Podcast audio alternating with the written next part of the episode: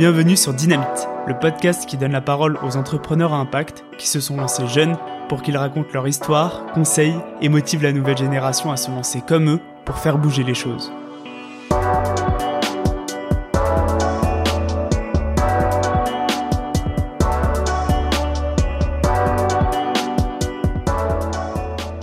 Après des études en école de commerce et plusieurs projets montés, Guilhem souhaite continuer de mener une carrière engagée.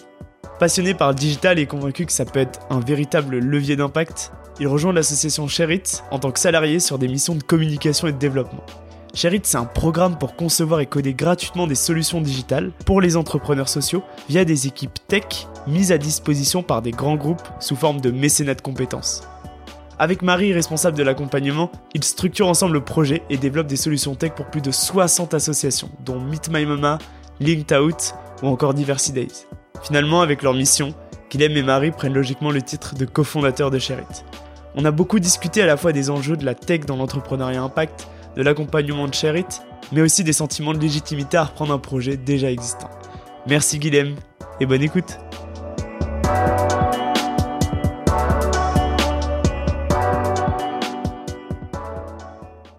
Salut Guilhem. Salut Jérôme. Merci beaucoup de m'accueillir euh, ici euh, à Station F. Est-ce que tu vas bien? Ouais, excellemment bien. Super. Euh, bah écoute, aujourd'hui on va parler de tech dans l'associatif, de Sherit, euh, voilà, puisque tu es le fondateur, cofondateur euh, de Sherit. J'ai une première question un petit peu euh, brise-glace. Euh, quel est ton livre préféré? Il y a un livre que j'ai beaucoup donné, Ouais. euh, qui est La semaine de 4 heures Ok. de, de Tim Ferriss, que j'ai que j'ai beaucoup aimé sur euh, les questions qui qu'il a qui m'a amené. Euh, en termes de valeur, c'est assez éloigné de, de, de ce que je pense, mais par contre, il y a pas mal de réflexions inté- intéressantes. Et après, euh, je suis assez fan euh, en termes de fiction de, de Herman Hesse. Ok, Euh, donc euh, quelques-uns de ses livres qui me plaisent beaucoup. trop bien. Euh, tu sais pourquoi je te pose la question? Non, Parce que t'as- c'était en lien avec euh, peut-être ton premier projet entrepreneurial. c'est vrai. Ah oui, d'accord. T'as quand, même, t'as quand même fait un petit background check. Ouais, évidemment que je t'ai stalké un petit peu pour euh, préparer l'interview. Yes. Euh, c'était ton, ton, ton premier projet du coup? Euh, alors c'était un, un des premiers projets que j'ai mené euh, sur une dynamique d'entrepreneur qui s'assume, je dirais. Ouais. Euh, avec deux copains, en effet, on a monté ce, ce site euh, qui était un site de recommandation de lecture. Avec pour euh, enjeu de, bah, de- de faire lire plus en fait euh, parce que on- nous on, on considère que euh, que la lecture nous a beaucoup apporté nous permet de grandir.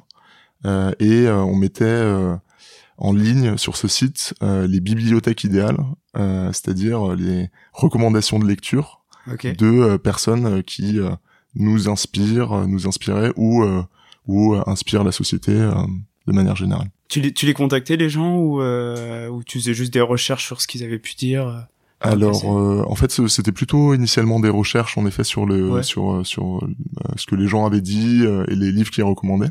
Ok. Et ça nous paraissait super intéressant pour rentrer euh, justement dans l'intimité de euh, de, de ces personnes. Super. Toi, t'as grandi où, euh, Guilhem? Quel est un petit peu ton, ton parcours dans les grandes lignes? Alors moi, j'ai grandi à Rennes, euh, en Bretagne, euh, région à laquelle je suis assez attaché. Ouais. J'ai grandi dans une famille avec deux parents euh, médecins qui sont euh, euh, qui étaient assez passionnés par leur travail, euh, très engagés et qui nous ont partagé un certain nombre de valeurs, notamment nous ont à, mes frères, enfin mon frère et, et ma sœur nous ont plutôt dit que on pouvait faire un peu ce qu'on voulait dans la vie, mais mais que ce serait quand même pas mal de d'être au service des autres euh, ou en tout cas en accord avec nos valeurs dans dans le, le métier qu'on aurait ou le euh, ou nos engagements. Euh, donc ça c'était un, un, un point de départ qui est important parce que je pense que ça a, a contribué à, à l'orientation que je donne à ma vie en ce moment euh, de manière forte. Euh, et ensuite j'ai fait mes études à Lille, une école de commerce. Euh, et euh, ensuite depuis je suis à Paris euh, depuis un, un certain nombre d'années maintenant. Trop bien. Euh, D'où il vient justement? Enfin, tu disais t'as eu cet engagement. Euh, ça, ça a été la base. Euh, ça s'est matérialisé comment? Enfin, à quel moment t'as lancé un petit peu ton premier projet engagé ou à quel moment t'as pris des, des engagements forts pour toi? En fait, à l'origine, euh, quand j'ai hum, commencé à, à, envisager de faire une école de commerce au lycée, euh, je, je m'intéressais pas mal à la question du sens dans le commerce et notamment euh, à la question de la consommation responsable qui se développait un petit peu dans ces euh, dans ces années-là autour des questions euh, comment est-ce qu'on consomme mieux, comment est-ce qu'on consomme moins euh, et comment est-ce qu'on arrive à trouver des modèles qui font en sorte que notamment le producteur soit autant rémunéré, enfin un petit peu plus rémunéré, mm. Euh, qu'il y ait un, un, mode de production écologique, etc. Euh, et, euh, et, la porte d'entrée pour tout ça, moi, ça a été le commerce équitable. C'était un des sujets qui me qui me passionnait parce que je pense qu'il y avait une, une, une, part de sens euh, importante, une part de voyage aussi parce que c'est majoritairement pour des produits issus issus des pays du Sud. Euh, et donc euh, voilà, il y a, y a, tout ce voyage, euh, cette histoire autour notamment du café, du chocolat, etc. et donc j'ai commencé à, à m'intéresser de, de, manière assez intense à, à ces sujets-là, en lisant les, les, les, livres des, des, premiers aventuriers du commerce équitable. Et je trouvais ça assez fascinant de voir qu'il y avait un modèle qui permettait de rémunérer justement les producteurs et de euh, de, de, de, leur permettre de vivre de leur travail et qui, euh, bah, chez les consommateurs, déclenchait un autre type de réaction que euh, simplement une réaction de consommateur dans le rayon du supermarché. Ça, ça a été la porte d'entrée. Okay. Et, et c'est une sorte de fil rouge qui m'a toujours intéressé, qui m'a amené ensuite à créer une entreprise dans sur le sujet de la consommation responsable. Okay. Et ça a pris une dizaine, finalement, je pense, ouais, une dizaine d'années au total pour mener à bien ce projet, entreprendre dans ce domaine-là cette entreprise, ça a été juste après tes études, pendant tes études. Enfin, c'était à Cette entreprise, c'était euh, donc quatre ans après mes études. J'avais euh, donc exploré le sujet de la consommation responsable à travers euh, un stage d'abord euh, dans le lobby du commerce équitable qui s'appelle Commerce équitable France. Très simple comme nom. Je me suis pas pris la tête. et euh, et ensuite j'étais toujours intéressé par ces sujets, notamment je je participais à des à, des, des, groupes de réflexion, je sais pas si on peut appeler ça comme ça, mais des, euh, des, des ateliers notamment euh, sur ces sujets euh, via Make Sense ou d'autres accompagnateurs et organisations de, de l'économie sociale et solidaire. Et, euh, et, donc petit à petit, je voulais travailler dans ce secteur-là. J'ai d'abord travaillé dans une startup plutôt classique euh, de la food tech. C'est un terme un peu euh, un peu startup nation, mais qui, qui euh, une startup qui euh, s'appelle Prêt à pousser et qui commercialise des produits pour faire pousser des aliments chez soi. Une petite boîte pour faire pousser des champignons et un potager d'intérieur qu'on a développé euh, et qui permet de faire pousser des aromates et de les, les, les cueillir pour aromatiser euh, ses pizzas ou ses, ses plats de pâtes. Euh, et, euh, et, donc ça, ça m'a appris beaucoup sur le, le, fait de mener un projet euh, dans avec un objectif commercial et en lien avec avec la consommation classique en B2C. et, et ça m'a donné des envies d'entreprendre aussi en voyant ce projet grandir. Ce qui fait qu'ensuite, j'ai d'abord commencé à entreprendre en créant notamment Inspirama, on en parlait au début, puis un autre projet avant de, de, de, développer réellement le projet euh, que je voulais développer depuis longtemps dans la consommation responsable avec deux associés. Et du coup, ce, ce projet-là, euh, quel était le, le concept? Alors donc ce projet s'appelait Bien faire euh, et l'enjeu c'était euh, bah, de proposer une, une, autre manière de consommer, notamment en, en proposant une consommation de, de, de produits issus de petites marques françaises engagées. avec mes deux associés, on avait donc créé une plateforme de vente en ligne et on avait aussi un, un, un espace de vente euh, à Bastille. Ok. Euh, et d'ailleurs qui était en lien avec Make Sense puisqu'on on, on, on, accueillait euh, des gens sur place et on pouvait vendre euh, sur place. Euh. Trop bien. Et qu'est-ce qui a fait que du coup t'es parti de l'aventure? Enfin, comment ça s'est passé la fin? C'était euh, c'était un projet compliqué parce que euh, en fait on voulait euh, développer un projet dans la consommation responsable. Plus on creuse ce sujet, plus on se rend compte que une des manières de de, de consommer de manière vraiment responsable, c'est de, de ne pas consommer. Ouais. Or une des et, donc c'était vraiment la, ouais, la, la, problématique principale à laquelle on s'est on s'est attaqué, c'est-à-dire comment est-ce qu'on fait consommer mieux et et en fait on s'est rendu compte que en voulant promouvoir la consommation responsable, en fait, on prouvait d'abord la, la, consommation. La consommation tout Et donc, on faisait euh, consommer de plus en plus sur euh, sur des produits, même s'ils étaient euh, corrects mm. et et plus sain pour l'environnement et pour les gens. En fait, globalement, on augmentait la consommation globale. Ouais. T'as eu un peu cette dissonance euh, entre les deux, quoi. Ouais, exactement. Euh, et donc, on, on, avait une petite, euh, donc c'était un petit business. On gagnait un petit peu d'argent, mais c'était quand même assez assez faible. Euh, et on s'est rendu compte qu'on voyait pas trop de portes de sortie qui mmh. convenaient à nos valeurs et à, à, la manière de porter le projet euh, ensemble. L'étape d'après, c'est Sherit, du coup, qui est arrivé très vite? Exactement, ouais. Ouais, tout à fait. Euh, juste avant qu'on parle de, de Sherit, je sais qu'avec Marie, en regardant quelques interviews, vous aimez bien commencer par le, le pourquoi, le, le hmm. problème. Donc, euh, on va discuter un petit peu de, de tech dans l'associatif. Euh, du coup, ça fait quand même pas mal de temps maintenant qu'avec Marie, vous avez la euh, Marie qui est la cofondatrice hein, de Sherit, je précise aussi. Euh, vous avez la, la, tête dans la tech, dans l'associatif, dans le secteur. quels sont les constats que vous avez faits à la base euh, voilà, quand vous avez euh, repris le projet, on en discutera un petit peu de l'histoire après, mais voilà, quels sont les, les, constats que vous avez faits et euh, peut-être les constats que vous faites aujourd'hui?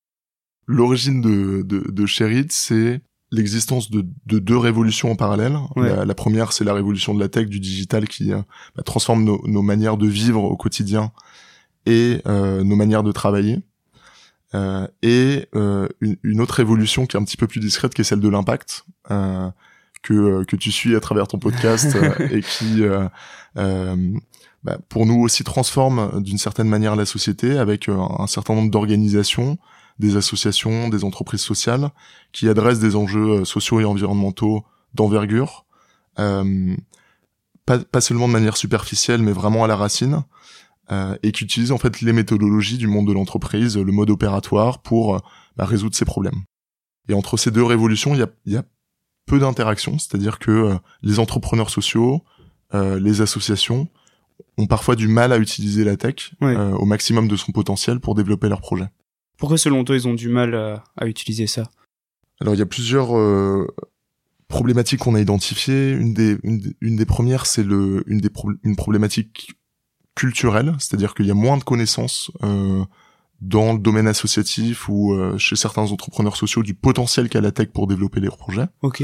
Euh, moins aussi de de, de, de capacité à, à mobiliser euh, euh des équipes tech et ou des prestataires pour travailler sur son projet parce que voilà il y a, y a, moins cette des formations auprès de ce type de public pour pour leur permettre de mobiliser ces ces sujets au service de leur projet.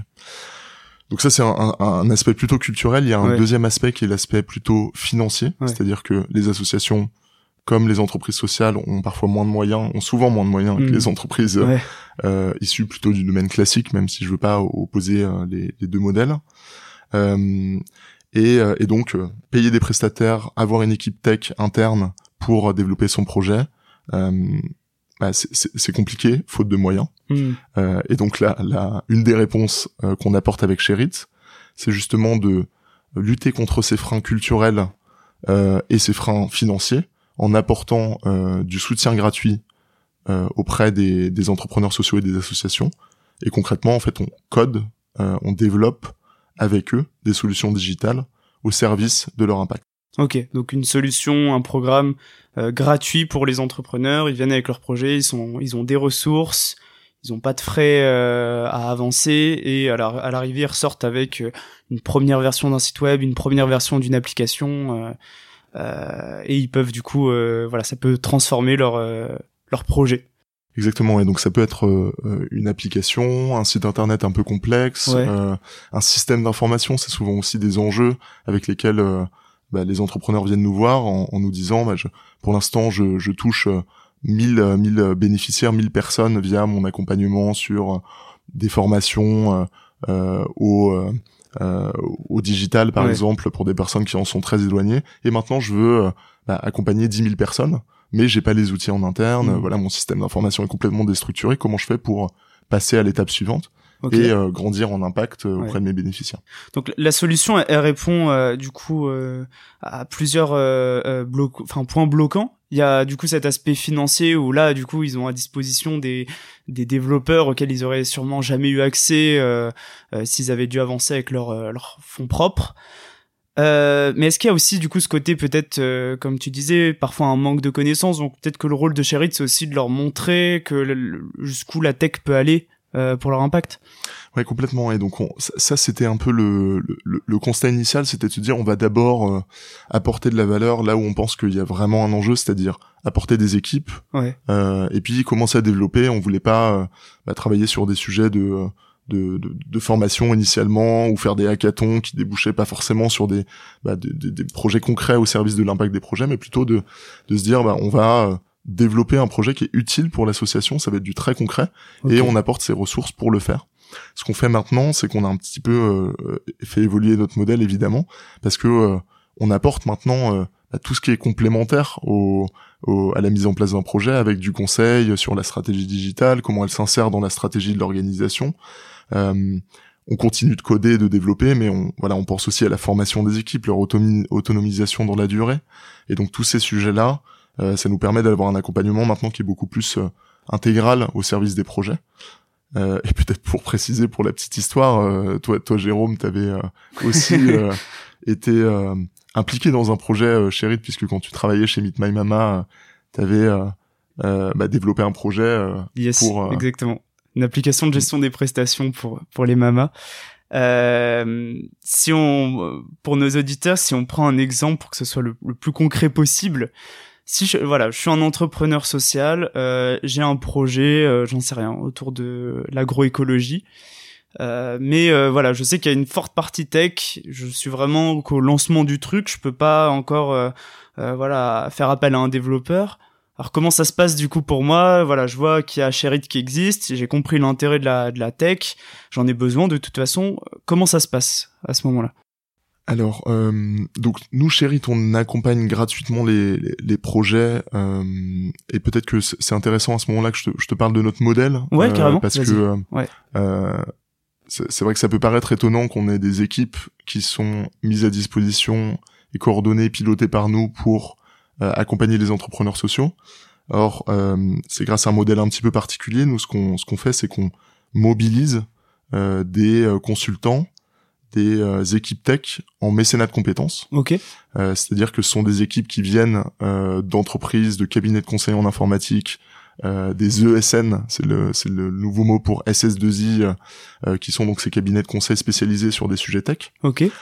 Et, et donc on a la chance d'avoir des équipes euh, qui sont euh, dédiés auprès de nous en mécénat de compétences, c'est-à-dire que c'est leur entreprise qui paye leur salaire euh, et euh, elles, elles, travaillent avec nous au long cours pendant plusieurs mois d'affilée, euh, minimum six mois, à temps plein pour la plupart, et donc qui vont nous permettre d'accompagner les projets. C'est parmi ces équipes, il y a des chefs de projet, il y a des développeurs, il y a des UX UI, il y a tout le panel des des accompagnateurs, des, des, des, consultants sur sur les sujets tech. Ok, donc il y a une partie salarié chez et une partie vraiment où c'est euh, tout un ensemble de euh, de développeurs, de chefs de projet que tu as recruté chez des euh, des Wavestone, des Accenture par exemple, voilà, des, Exactement, grandes entreprises. Ok. Exactement. Donc on a voilà, en effet chez chez Accenture par exemple une équipe de cinq personnes qui travaillent avec nous à temps plein au quotidien dans la durée et qui accompagnent les, les projets tech. Et nous, ensuite, dans l'équipe salariée Sherit, notre rôle, c'est de piloter et coordonner ces, ces équipes. Euh, et, euh, et, donc, on a bah, que des profils issus de la tech, de la gestion de projet digital, qui vont euh, faire en sorte que euh, bah, ces équipes soient bien adaptées aux, aux besoins des associations qu'on a en face de nous. Ok, d'accord. ensuite, très important également, quand on est donc une association, sur le, le la manière d'être intégré pour être accompagné par Chéri. Donc il y a un, un, formulaire de, de, candidature, une sélection de notre part. Donc là, je le remplis moi en tant qu'entrepreneur. Exactement. Voilà. Ok. Nous, on va sélectionner les, les, les, les projets sur trois critères. Ok. Euh, comme notre programme est gratuit, malheureusement, il y a beaucoup de demandes, donc on peut pas accompagner tous les projets. Euh, mais donc on sélectionne sur trois critères. Le critère de l'impact. Est-ce que la, l'association a un impact? Alors déjà, il faut être une association, c'est très important, okay. puisque sur le modèle du mécénat de compétences, nous on peut pas accompagner euh, des entreprises euh, euh, avec un modèle juridique, notamment SARL, SAS, etc. donc on peut accompagner que des associations et le ensuite le, le, donc les trois critères principaux c'est un critère d'impact quel est l'impact prouvé à date de l'association et quel est son potentiel d'impact in fine on a un critère d'équipe est-ce que les entrepreneurs sociaux, euh, les fondateurs, fondatrices du projet ont une vision pour le projet et il y a une équipe opérationnelle qui va dérouler cette vision de manière efficace? Ouais, c'est pas juste euh, on a développé une juste une app pour se faire plaisir. Enfin, faut vraiment que ça prenne, enfin, de, la place dans la stratégie de exactement de, de la boîte, quoi. Euh, tout à fait. Je reviendrai après. C'est peut-être sur le modèle aussi. Il faut absolument qu'il y ait quelqu'un dédié au projet Ok. en interne dans l'association. Et c'était ton cas pendant un moment chez Bitmime. Yes. euh, sur euh, ensuite, euh, euh, le troisième critère, c'est le c'est le sujet tech évidemment. Il y a des sujets tech que nous on n'est pas capable d'aborder. On, on, va être sur des sujets de système d'information, d'applications, de sites internet un peu complexes. Par exemple, on fait pas de, de projets très simples. on va pas, on va très peu faire euh, des sites vitrines d'associations parce que pour nous c'est pas un enjeu assez fort pour y consacrer euh, des ressources. Ouais. Euh, et, euh, et par ailleurs, il y a aussi euh, bah, la question de est-ce que la tech est utile pour le pour le projet? Okay. et donc parfois il y a des associations qui venaient de nous voir avec en, pensant que peut-être que la tech peut être un, un levier pour pour elles pour se développer. Et parfois c'est pas forcément le cas. Dans ces cas-là, on n'accompagne pas le projet mmh. Pour mettre de la tech sans sans usage final. Donc là, imaginons euh, mon projet répond à, à tous ces critères. Euh, ça se passe comment du coup? Ensuite, euh, donc, ce qui est très important de, de, de comprendre dans le, le, le mode d'accompagnement, c'est-à-dire que j'ai parlé des équipes qui sont en, en mécénat de compétences et qui euh, permettent d'accompagner les projets. Ouais. Euh, il y a également euh, au sein de l'association donc quelqu'un qui doit être dédié au projet tech. Ok, d'accord. S'il s'agit d'un projet tech conséquent, il va y avoir une personne qui doit être dédiée à temps plein euh, pour ce projet. Et donc ça va être notre référent, le euh, product owner, donc euh, le chef de projet digital qui va s'occuper du projet, de le mettre en place et de le suivre dans la durée.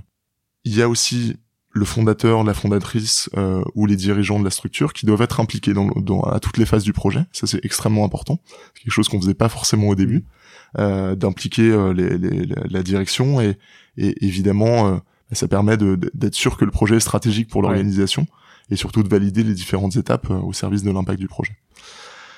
Ensuite, euh, nous, on va donc avoir un dispositif avec une équipe en mécénat de compétences chez Sherit, un coordinateur de projet qui est un salarié chez Sherit et qui va s'assurer de la cohérence du projet de bout en bout et piloter le projet. Ouais. Et puis, il va y avoir aussi un élément qui est très très important pour nous, c'est un mentor.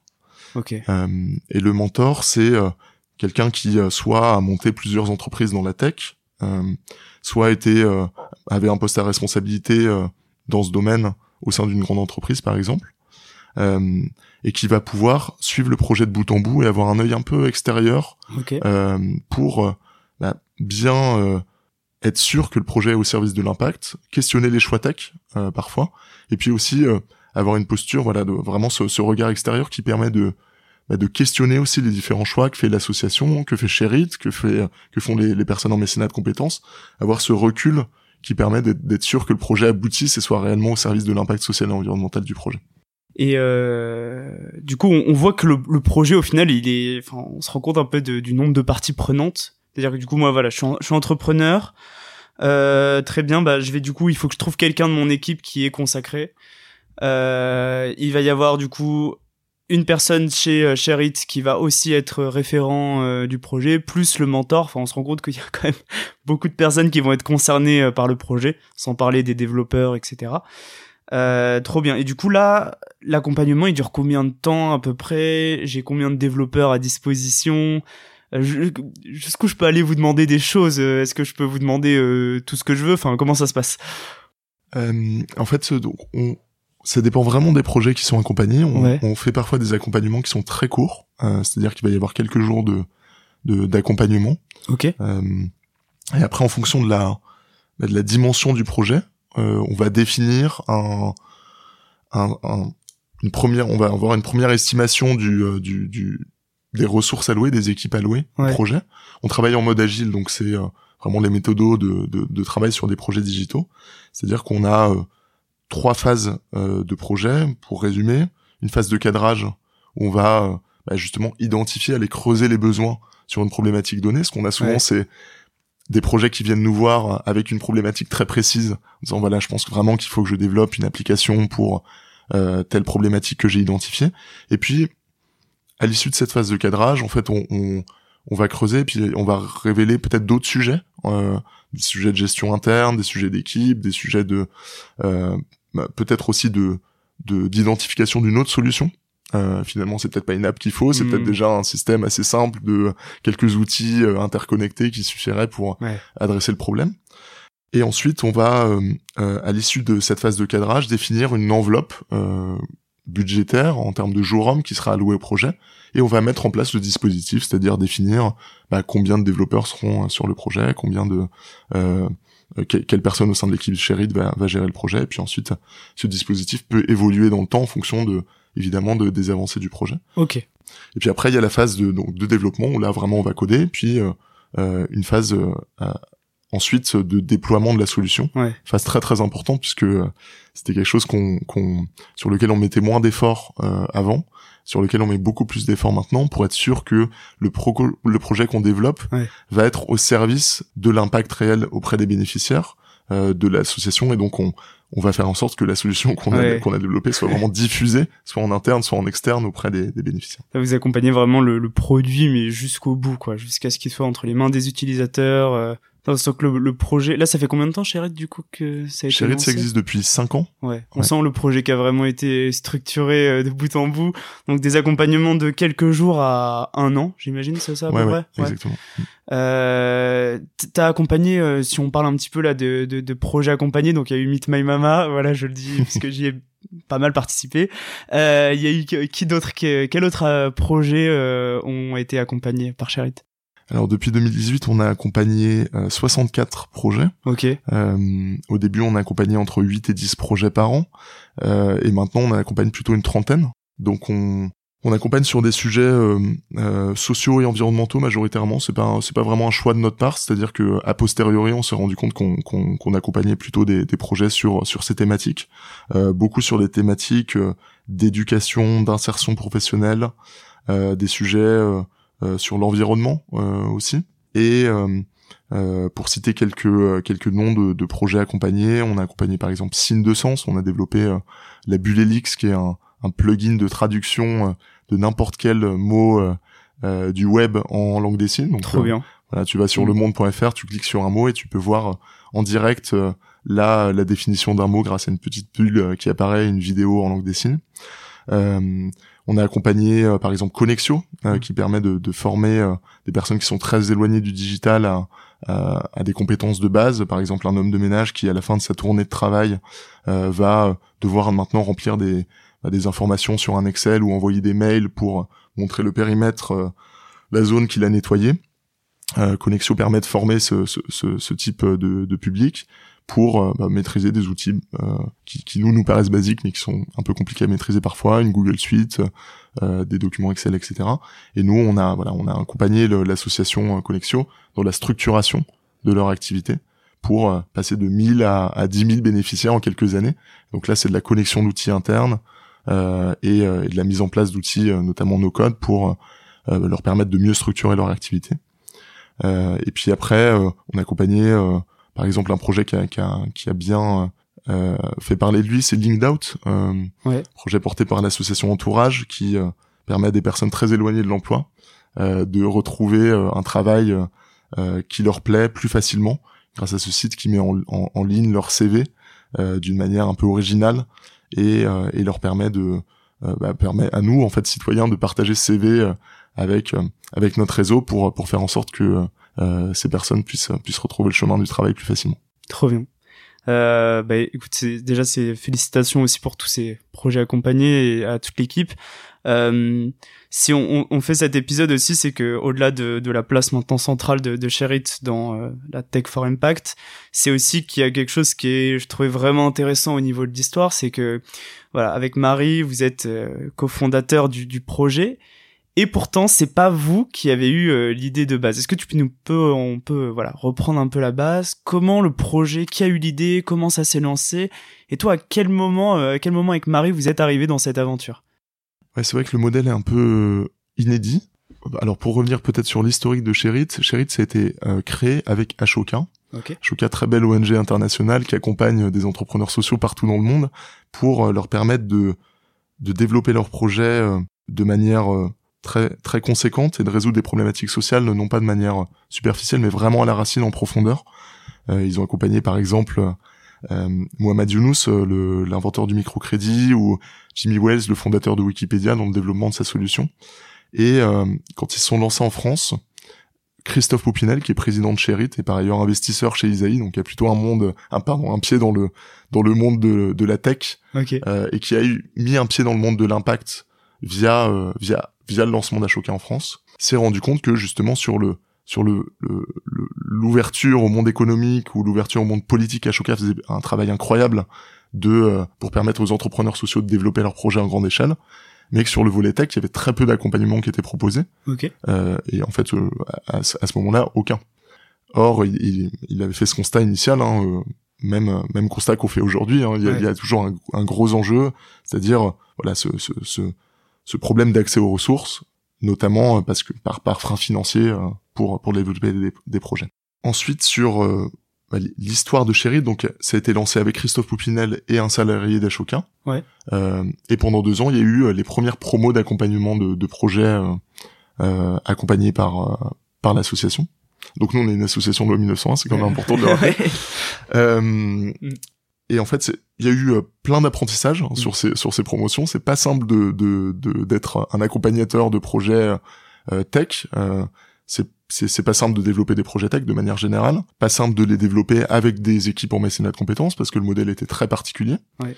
C'était euh, quand même le même modèle de base, ça ça n'a pas tant changé que ça.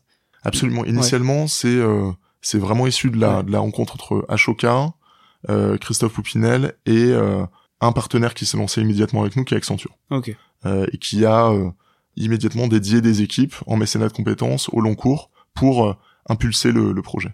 Puis ensuite, voilà, maintenant on a une quinzaine de partenaires euh, qui, euh, qui, des partenaires tech qui, euh, qui nous qui dédient des, des équipements mécénat de compétences euh, au service de nos projets. Ok. Peut-être pour revenir donc en effet sur sur l'historique, euh, il y a eu donc des premières promotions, pas mal de pas mal d'ajustements du programme, avec euh, aussi des échecs hein, dans le dans la mise en place de, de certains projets. Donc des, des des sites qui vont pas jusqu'au bout, qui répondent peut-être pas aux besoins finalement, ou le besoin qui change. Enfin, j'imagine pas mal de choses comme ça. Ouais, exactement, c'est ça, exactement. Des solutions qui sont développées, qui finalement sont pas utilisées, qui vont être mis euh, dans un coin et jamais mises en place, des projets euh, où il y a personne de Didier dans l'équipe, donc euh, qui sont pas repris en interne.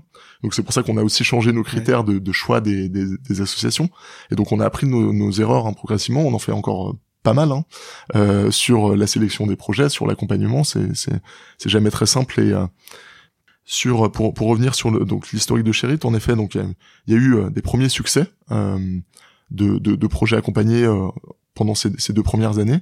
Et ensuite, Marie a rejoint le projet. Okay. À un moment, il y a un changement d'équipe dirigeante. D'accord. Okay. Euh, donc, c'est-à-dire que l'équipe opérationnelle a changé. Marie est arrivée. Et, euh, et, et, donc là, il y a eu un, un, un moment de, de, de, de, passation où en fait, elle a repris euh, l'accompagnement des projets tech. Ouais. Et euh, avec Christophe, ils m'ont recruté en tant que salarié. et moi, je m'occupais plutôt du développement. Okay. Il y avait un enjeu aussi à aller à trouver des nouvelles ressources pour développer l'activité de Cherit, puisque notre modèle et donc basé sur trois piliers. Il y a des fondations qui nous qui nous financent et nous permettent de développer notre activité. Les partenaires tech, euh, donc ces ESN, cabinets de conseil en informatique, qui nous dédient des ressources à temps plein. Et donc ça, c'est vraiment le, le cœur de notre de notre modèle. Ça fait plusieurs centaines de milliers d'euros euh, bah de d'apport euh, en mécénat de compétences auprès des associations. Ouais. Et, euh, et les associations évidemment, qui est notre troisième partenaire clé, euh, si ce n'est le, le, plus important, qui est bah, ce, ce, ce, besoin initial euh, auquel on, on répond, euh, ce besoin d'apporter de la tech dans, dans, dans le monde de l'impact. Donc toi, tu es vraiment sur cette partie euh, partenariat, développement de, de l'association Initialement, absolument. Donc, euh, alors, pour, pour, pour simplifier aussi, faut dire qu'on est deux initialement sur le projet. on a ces équipes en mécénat de compétences, donc on fait on fait tout. euh, Et toi, tu l'as vu à ce moment-là, on était, euh, on accompagnait Meet My Mama euh, au moment où j'ai rejoint l'aventure, et donc on faisait voilà, on faisait un peu de tout, et donc évidemment aussi des sujets de représentation externe de Chéri, de développement de l'activité, de la structuration, de RH, etc., de strat. voilà, on était directement évidemment mis dans le mm. bain parce qu'il n'y avait pas de de dirigeants opérationnels qui étaient dédié au projet. Ouais, c'est ça. Vous étiez les deux premiers salariés de, de l'association? Alors, il y avait déjà eu des salariés avant. D'accord, ok. Euh, mais du coup, ils sont partis et, euh, et nous, on a repris le projet à ce moment-là et on était les deux salariés euh, effectifs. Ouais. Donc là, tu, tu fais un peu tout. Euh, donc j'imagine qu'avec Marie, vous apportez pas mal de choses, de vous structurez un, enfin le voilà l'accompagnement et tout, et petit à petit vous, capitu vous capitalisez, pardon, euh, sur les, les, les, petites erreurs, les apprentissages et tout. Euh, ce qui est intéressant, c'est bah du coup on se connaît quand même depuis maintenant tout doucement pas mal de temps, euh, et, euh, et c'est un petit signe. Mais je vois, tu vois sur LinkedIn que au début t'avais mis responsable partenariat communication. Il y a pas si longtemps, tu changes ou tu mets cofondateur et co-directeur de, de Sherit. Et du coup, je me suis vraiment dit, mais est-ce que, enfin, à quel moment tu t'es dit, bah tiens, finalement, je suis plus que ça, je suis plus que l'un des premiers salariés, etc. Enfin, je suis fondateur. Est-ce qu'il y a eu un, moment clé? Ouais, complètement. Euh, c'est-à-dire que, en fait, à partir du moment où on a travaillé pour développer le projet avec euh, avec Marie, on s'est rendu compte qu'on qu'on qu'on était en train concrètement de le développer, donc de, de, de prendre les rênes du projet. Et euh, on, on, en a beaucoup discuté avec euh, donc Marie Belloc euh, et Christophe Poupinel, qui est président de Sherit, bah, pour voir comment structurer le projet et le développer dans la durée. Et donc euh, on, on, a eu beaucoup de discussions sur sur ce, ce sujet. Et le, la chance qu'on a, c'est qu'on a un, un, président de Sherit qui est très impliqué dans notre projet, mais qui n'a pas euh, un ego qui lui donne envie de d'avoir de, euh, un, rôle euh, extrêmement important de représentation mmh. par rapport à ce que au projet qu'on développe. Mmh. Et, il laisse de la place quoi. Voilà, il laisse de la place. et je pense que c'est très rare. C'est très rare dans, dans le domaine associatif, mais dans tous les domaines. Euh, Christophe est vraiment à l'origine du projet, il l'a monté, il a été là dans les moments où il fallait mettre les mains dans le cambouis, où il y avait beaucoup de choses à structurer, et il est là avec nous au quotidien pour nous aider sur des sujets opérationnel et stratégique. Euh, mais, mais du coup, il est là et, euh, et, il a structuré le projet et il l'a réellement cofondé. Et en fait, c'est lui-même qui est venu nous voir en nous disant, euh, bah voilà, je voudrais que vous soyez euh, cofondateur du projet. je voudrais que vous portiez ce projet. Alors cofondateur, associé, on, peut l'appeler de manière différente, mais, mais il y avait une symbolique là à ce moment-là derrière. L'enjeu, c'était non seulement de, de, prendre la direction du projet, mais aussi de de se l'approprier. C'était vraiment ce sujet-là, de faire en sorte que bah, on soit euh, les détenteurs de ce projet et de son avenir. Et c'est vrai que ça nous a pas mal questionné parce que euh, dans le dans le monde associatif, on peut pas être officiellement associé. Ouais. C'est pour ça que ce terme de cofondateur est celui qui revient le plus régulièrement, même pour des gens qui rejoignent des projets en cours euh, associatifs et qui apportent vraiment quelque chose pour le développer. C'est le cas chez Make Sense par exemple ou d'autres structures de, de notre écosystème. Donc voilà, on a fait un petit peu très concrètement le, le tour de nos, de nos partenaires pour voir si ces, ces terminologies elles convenaient aussi euh, et euh, elles leur semblaient justes et, euh, et l'avis de l'écosystème était assez bah, unanime sur le fait que, que c'était une bonne une bonne option. T'as mis du temps juste avant avant de te dire de passer de je suis responsable partenariat à je suis cofondateur. Est-ce qu'il y a eu du temps? Ouais, vraiment, il y a vraiment eu du temps. je pense que j'avais j'avais un, un une, un vrai questionnement sur ma légitimité par rapport à ça. Ouais. Et qui s'est construit au fur et à mesure, parce que en fait, ce, ce nouveau, cette nouvelle fonction à la fois de direction du projet euh, et de représentation en externe, c'est quelque chose auquel j'étais pas habitué. J'ai mené des projets entrepreneuriaux euh, avant, euh, mais pas, pas un projet de cette ampleur. Mmh. Euh, notamment en l'ayant repris, en ayant repris de l'existant, en, voilà, en, le formalisant. Ouais. Donc euh, oui, oui, c'était un, c'était un vrai sujet. Et, euh, et c'est vrai que maintenant, je me sens beaucoup plus à l'aise avec ces, ces, ce, ce, titre un peu pompeux hein, de, de cofondateur et, et, et, même de, de, de direction, puisque euh, puisque petit à petit, en fait, j'ai pris ce rôle. C'est-à-dire qu'au départ, c'était un rôle que je devais prendre, et mm. maintenant, j'ai ce rôle euh, que j'assume euh, entièrement.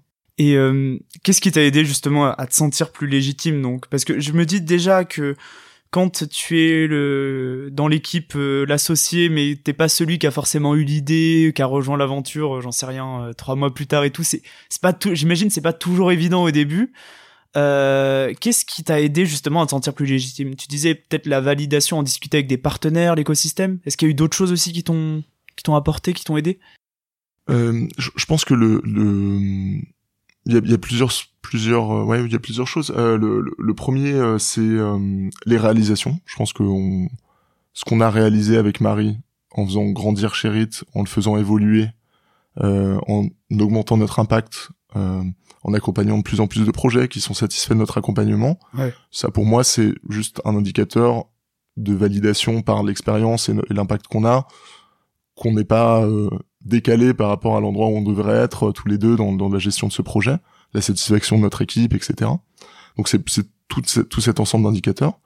Euh, et la les deuxième chose, c'est en effet les, retours de nos pairs, c'est-à-dire euh, dans l'écosystème, euh, avoir les avis de, des différentes personnes qui composent notre notre environnement, donc les accompagnateurs sur les mmh. sujets euh, plutôt ESS, euh, sujet d'impact, notre comité stratégique, puisqu'on a un, conseil d'administration et un comité stratégique qui du coup valide les, les, les, actions, les directions, les objectifs de Sherit de manière générale et puis la validation de nos partenaires. On est on est très très bien entouré chez Gérit. On a euh, des partenaires tech, on a des fondations, on a des euh, euh, des associations et des entrepreneurs sociaux absolument incroyables. Donc notre, projet il est il est il est, passionnant pour ça parce qu'on a la croisée de tous ces mondes mm. et, et, donc on est au contact de, de, de plein de personnes qui ont aussi des avis différents sur la manière de, de gérer notre projet. Et globalement il y a un alignement entre tous ces partenaires pour bien bien voilà bien nous nous pousser dans la bonne direction. Et c'est intéressant parce que du coup, ça veut dire que tu, tu vas les voir, tu discutes autour d'un café, euh, t'exposes un peu tes problématiques. Enfin, c'est comme ça que ça se passe. ouais, complètement. Ouais, complètement. Je pense que ça, c'est une des forces qu'on a chez Sherit euh, sur le notre développement, c'est-à-dire qu'il a toujours été très inclusif avec euh, toutes les parties prenantes, hmm. euh, et notamment euh, bah, les fondations partenaires. On leur explique notre nos enjeux, nos problématiques du moment, nos questionnements sur la direction qu'on doit avoir chez Sherit, euh, c'est la même chose avec nos partenaires tech. On, mm. on leur exprime de manière très transparente nos, nos enjeux euh, et, et, en fait ça permet de construire ensemble les projets plutôt que de voilà de présenter et d'attendre une validation en externe de la part de nos principaux euh, partenaires. Et toi, justement, tu disais euh, bah voilà maintenant t'as enfin tu te sens euh, cofondateur ça t'a beaucoup euh, ça t'a beaucoup apporté. C'est quoi ta définition d'être cofondateur? Je sais que c'est question un peu large et tout ça mais mais c'est intéressant parce que moi aussi je me la pose dans les gens que je contacte pour pour être invité à mon micro. Je me dis mais qu'est-ce qu'être cofondateur en fait finalement? Quelle est ta vision là-dessus? C'est une question difficile. Je pense qu'il y a un sujet de de, de, de ressenti il y a un sujet de ressenti par rapport au, projet, euh, au projet qui est porté, c'est-à-dire de, se sentir euh, porter le projet euh, à titre individuel et, de sentir qu'on y apporte tout, tout ce qu'on peut y apporter. Je pense que c'est il y a un, aspect très intuitif, très émotionnel aussi. À partir du moment où j'étais très très concrètement co-dirigeant ou cofondateur de, de Sherit, que j'ai commencé à, à me lever le matin en, pensant quasiment tous les matins d'abord à Sherit euh, avant de penser à autre chose. Oui, c'est ce que j'allais dire. T'as senti cette différence entre le moment où tu passes de responsable à, cofondateur, peut-être au niveau de la vision, d'impulser la vision, ce genre de choses? Absolument, ouais. Et, euh, et, ça, c'est vraiment des apprentissages sur le les orientations stratégiques, sur euh, les, les, les, recrutements, la stratégie, enfin, ouais, tous ces, ces, enjeux de, de construction d'un projet l'appropriation à travers le, le terme de, de, de, cofondateur et aussi une appropriation sur les différents enjeux et une montée en compétence de ma part euh, là-dessus. Qu'est-ce qui, enfin, aussi, il y avait un autre aspect qui était intéressant sur la légitimité. Toi, tu as une formation euh, généraliste, voilà, avec un master de management. Euh, justement, tu vas dans un truc qui est très tech, qui est très spécialisé. Est-ce que ça, ça a été aussi, enfin, comment on fait en fait pour justement euh, impulser une vision, œuvrer dans un domaine qui est quand même assez technique où on n'a peut-être pas forcément la formation euh, de base alors moi, j'ai en effet une formation euh, généraliste d'école de commerce. D'ailleurs, j'ai je me suis spécialisé dans l'entrepreneuriat, donc c'était évidemment des sujets qui m'intéressaient. Pour répondre à ta question, simplement, je dirais que c'est pas c'est pas tellement mon cas, parce que en fait, dans le j'ai toujours été intéressé par les sujets digitaux. Hmm. Euh, quand j'ai monté mon entreprise, c'était un site de e-commerce, donc il fallait absolument que je travaille sur ces sujets également. Toujours été sur des projets plutôt tech, euh, même avant dans mes expériences. Et donc euh, j'ai cette connaissance au sens large du terme du, des aspects digitaux. Hmm. J'ai parfois mis la main à la pâte sur des projets que j'ai menés moi-même, mais j'ai pas besoin d'être non plus dans une technicité très importante euh, vis-à-vis -vis de mon travail. Ouais pour euh, pour pour bien le faire. C'est-à-dire que moi sur sur les enjeux, pour euh, pour résumer, euh, Marie est plus sur l'accompagnement des projets euh, et la gestion notamment technique, puisque elle, elle a vraiment un background très spécialisé là-dedans. Et, et, moi plus sur la partie développement, notamment des relations partenariales avec nos partenaires financiers et tech, et, et la communication. Okay. Et puis après évidemment tous les sujets stratégiques de développement d'équipe, RH, etc. On les fait on les fait en commun. Mm. Mais du coup, euh, ça, voilà, ça simplifie ce, ce, ce, rapport à la tech de mon côté puisque je, je, je, fais ce pourquoi j'ai été formé d'une mm. certaine manière qui est de gérer un projet. Il me reste trois questions. Première question, euh, elle est assez générale, mais si on se projette un petit peu, jusqu'où la, la, la tech elle peut euh, faire de l'impact et euh, est-ce que tu vois des, des peut-être des perspectives pour justement qu'il y ait un peu ce rapprochement entre comme, comme tu disais que ça continue ce rapprochement entre l'écosystème tech et euh, l'écosystème euh, de l'impact? Alors il y a, y a un, donc l'enjeu, le constat de, de, de base de Sherit, pardon, le constat de base de Sherit, euh, il, il, est toujours euh, très fort et même je pense qu'on l'a on l'a approfondi par rapport à, euh, aux enjeux initiaux qui, qui, qui sont en effet ce manque de ce manque de culture tech dans les dans les dans le monde associatif, ce manque de de, de, de ressources, l'accès au financement notamment, et, et, et on remarque nous en en creusant euh, ces sujets-là qu'on voilà, on identifie d'autres d'autres freins euh, qu'on aimerait bien lever. Euh, et donc c'est un des enjeux de Sherit de travailler non, non, non seulement plus sur de l'accompagnement direct de projets, mais aussi de lever certains freins sur le digital hmm. du monde associatif de manière générale. Un enjeu porté par Sherit, mais aussi par d'autres acteurs hein, de l'écosystème. Je pense à nos, nos, amis avec lesquels on a on a hmm. on a fondé une coalition qui s'appelle la coalition Tech for Good, okay. euh, et qui est une coalition d'accompagnateurs sur le volet digital du monde associatif. Il y a par exemple l'attitude qui travaille sur une autre problématique qui est euh, bah, comment est-ce qu'on arrive à, à, motiver les, les, les, gens qui euh, travaillent dans le secteur de la tech ou qui euh, sont étudiants dans le secteur de la tech pour aller vers le domaine de l'impact et hmm. travailler dans ces secteurs-là. Okay. Je pense que tout ça, c'est des actions complémentaires qui permettent de, de, résoudre les freins actuels et qui sont de plus en plus forts. C'est-à-dire, bah, voilà, ce manque d'accès aux ressources financières, ce, ce, ces besoins culturels et parfois cette cette, cette, tension culturelle aussi qu'il y a entre le, le, monde associatif et le, et le monde de la tech parce que euh, il y a des questionnements sur le mm. fait que le digital puisse dénaturer certains projets euh, ce qui peut être le cas du coup hein, mais mm. euh, mais il y a, y a un enjeu aussi à peut-être à démythifier le, le monde de, de, de, la tech pour pour certaines associations. Et donc voilà on travaille sur ces sujets là euh, à la fois d'accompagnement direct et d'accompagnement indirect et c'est un de nos gros enjeux là de développement de, de, travailler sur ces sujets pas tout seul mais en, en collaboration avec d'autres acteurs qui font très bien leur travail sur d'autres d'autres sujets. Ok super. Euh, Est-ce que tu aurais quelques conseils, deux ou trois conseils à donner sur euh, des, des fondateurs qui, euh, bah justement, qui, qui sont peut-être retrouvés un petit peu dans ta situation, euh, c'est-à-dire, euh, voilà, ils ont peut-être un ami qui a un ou une amie qui a une idée et tout, mais ils ont peut-être peur de ce sentiment de, de légitimité, de pas se sentir fondateur ou entrepreneur du fait qu'ils n'ont pas forcément été à, à, la base du projet ou qu'ils n'ont pas forcément eu l'idée je, pense que le, le, sujet c'est d'y aller pas à pas. C'est-à-dire que, euh, à mon avis, l'entrepreneuriat c'est vraiment une question de d'étapes. De, de, euh, Je pense que un, des exemples c'est ce que tu fais toi à travers ton podcast. Le fait de voilà de créer un podcast va peut-être t'amener à faire des rencontres, puis euh, à peut-être créer un projet avec une des personnes que tu interviews. Euh, et ensuite ça va t'amener à créer un projet encore plus conséquent derrière, etc. Mm. Et je pense que moi mon parcours illustre ça, c'est-à-dire que j'ai commencé par entreprendre à travers des petits projets qui m'ont donné confiance pour créer des projets un petit peu plus gros. Euh, et, euh, et, finalement, c'est comme ça que, franchement, sans le rechercher, euh, maintenant, je, je, je, je, je dirige le projet Sherit, alors que je suis rentré vraiment par la porte du salariat. Après, le, le sur les petits pas et, et, et, notamment les petites actions très concrètes qui permettent, je pense, d'avancer. Moi, il y a, y, a, y, a, y en a plusieurs, mais une des plus fortes, je pense que ce sont les rencontres. C'est pour ça que ce podcast est intéressant. Mm.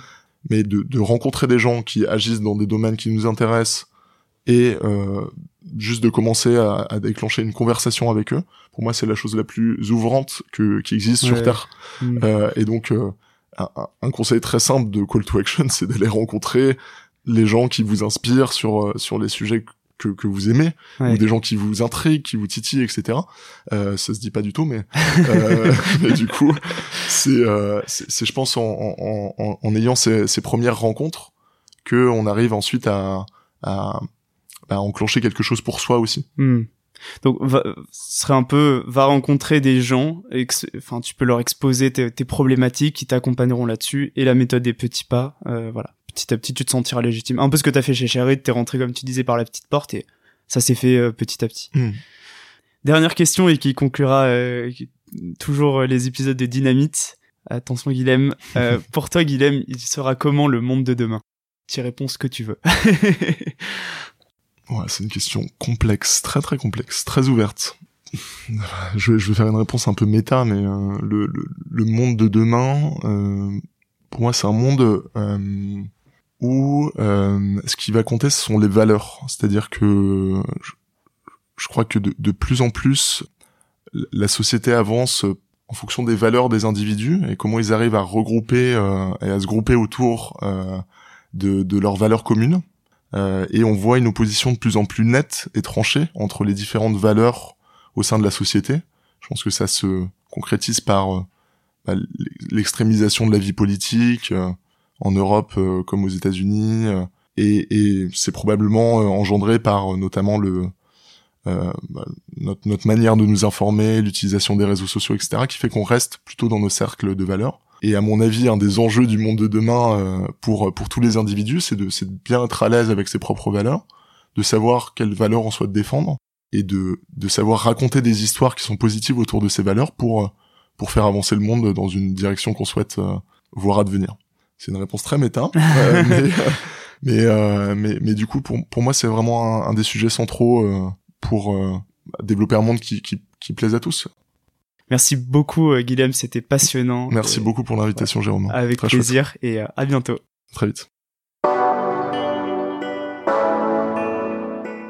trouve que c'est hyper intéressant finalement de s'interroger sur la définition d'entrepreneur. Pour moi, c'est pas juste une histoire de personne qui a cofondé, mais c'est surtout qu'il y a cette idée de porter et de développer un projet. Par contre, ça va forcément entraîner des questions de légitimité, puisqu'on n'est pas à la base du projet. Alors comment faire? Et c'est là où j'ai trouvé que les conseils de Guilhem étaient super intéressants. Déjà on parlait à des partenaires pour être confortés dans ce choix stratégique et peut-être aussi se retourner et regarder toutes les réalisations et les missions qui ont pu être menées. Ça permet aussi de prendre confiance en soi. Et enfin je dirais qu'il faut du temps. Tout simplement le temps d'intégrer et d'accepter ce, nouveau rôle. C'est ce qu'a fait Guilhem. Merci d'avoir écouté Dynamite. Si vous avez aimé cet épisode, n'hésitez surtout pas à mettre plein d'étoiles sur vos plateformes de podcast préférées, à suivre Dynamite sur Instagram dynamite.podcast et en parler un maximum autour de vous. Vous pouvez également m'envoyer des messages pour me faire part de vos remarques ou de vos questions, ça m'aide vraiment à améliorer le projet. Je suis Jérôme Codias, créateur de Dynamite, un podcast engagé pour mettre en lumière d'autres modèles pour cette nouvelle génération afin d'imaginer une société plus juste et durable. Merci et à bientôt